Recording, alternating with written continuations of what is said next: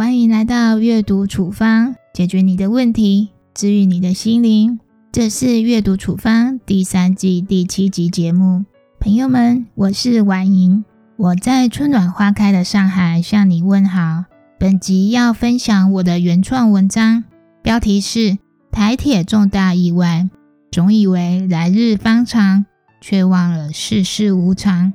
如果你喜欢今天的文章，邀请你帮我在 Apple Podcast 留下五星好评。有任何想法或意见，请留言告诉我。想第一时间收到阅读处方的更新，非常欢迎订阅节目。节目开始喽！有人说，生而为人，逃不过生离死别。深以为然。二零二零年新冠肺炎，无数人染病去世，一年多过去了。世界各地仍有许多人逃不过疫情的威胁。就在昨天，四月二日，清明年假的第一天，无常又比明天先来报道：一台从树林开往台东的列车因工程车撞击，在隧道中脱轨，列车多节车厢严重变形，车头几近全毁。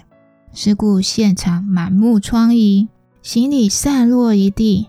一个救灾人员说：“当他走进变形的车厢时，第一个感受是来到了人间炼狱，因为车厢断电，一片漆黑，地板上到处都是散落的大体，还有尸块，让人胆战心惊。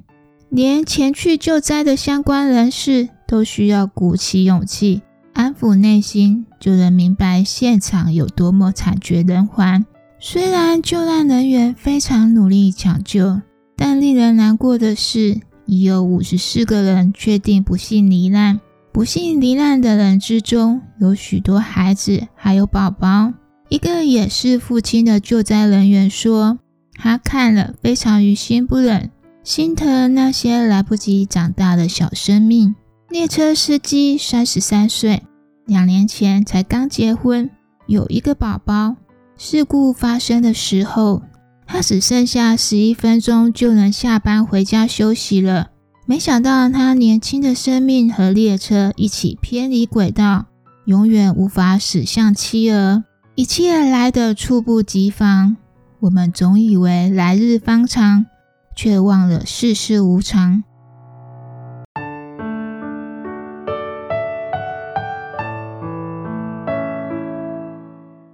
还记得八仙城堡的事故吗？今年是八仙城堡满六周年，当时的惨况触目惊心，带走了十五条人命，将近五十多人烧伤，不止带给死伤者家属永久的伤痛，台湾人民也历经心痛的一晚。事故罹难者之一的吴小姐，当年才刚大学毕业。趁着毕业空档，和男朋友去八仙乐园玩，不幸遇到事故。吴爸爸事后在社交平台上怀念宝贝女儿。事故发生的当天，女儿像过往的每一天和他报备要出去玩，谁知道在见面的时候，女儿全身烧伤严重，经过三个多月的治疗，还是离世了。另一场蝶恋花事故同样叫人痛心不已。当时游览车结束赏樱的行程，在国道大转弯翻落边坡，三十三个人死亡，十一个人受伤。车祸幸存者之一的 S 小姐回忆，当初和四名好友一起出游，一路上都很开心，大家不停的拍照，还回传给没参加行程的家人。她以为当天可以跟过去的每一天一样，和好友开开心心出游。平平安安回家。从医院醒来的时候，他得知好友全部罹难，忍不住痛哭失声，久久无法自己。陈文健说：“人生是一条笔直的线，每分每秒的减法，一直运算。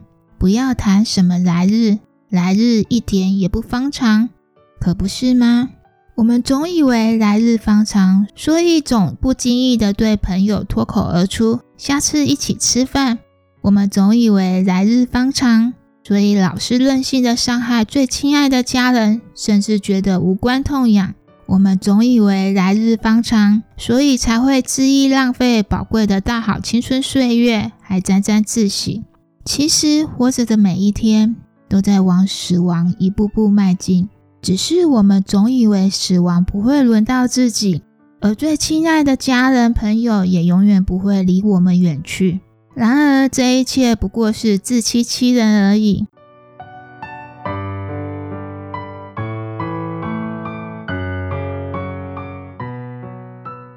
前不久读完余华的小说《活着》，书里的主角叫做福贵，他一生坎坷沧桑，人生不断经历亲人一个接着一个死亡，最后只剩下他和一头牛活了下来。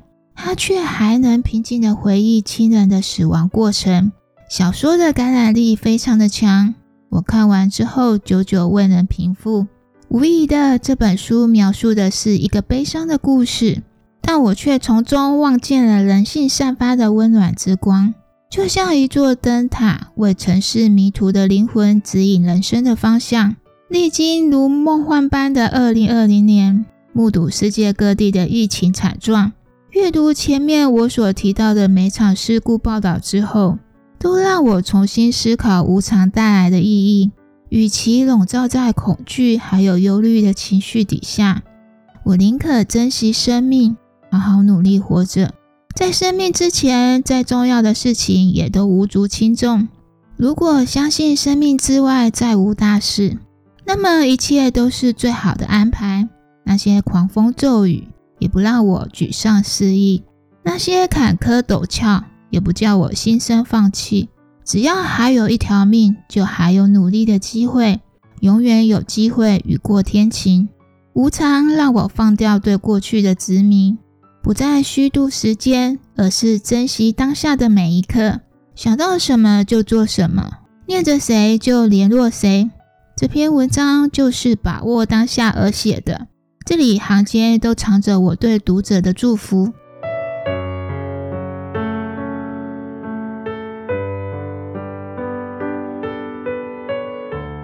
一辈子信仰努力文化的我，曾经的人生只会拼了命的追逐和奔跑，直到中年历经几场生离死别之后，才明白成就和金钱再重要，也不值得付出健康去追求。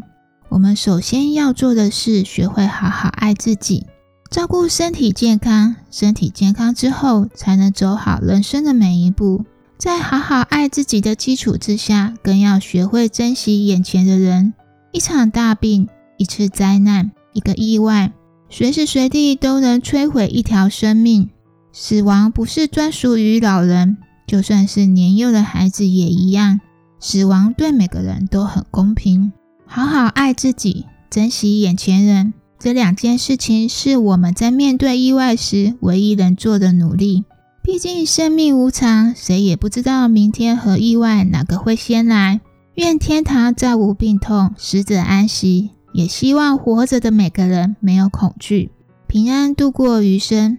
本集分享的文章到这里结束。如果你喜欢这集的节目，邀请你帮我在 Apple Podcast 留下五星好评。更多处方书目，请订阅阅读处方。也欢迎把节目推荐给你的朋友、家人，一起让阅读帮助更多的人解决问题、治愈心灵。我是婉莹，阅读处方，我们下次节目再见，拜拜。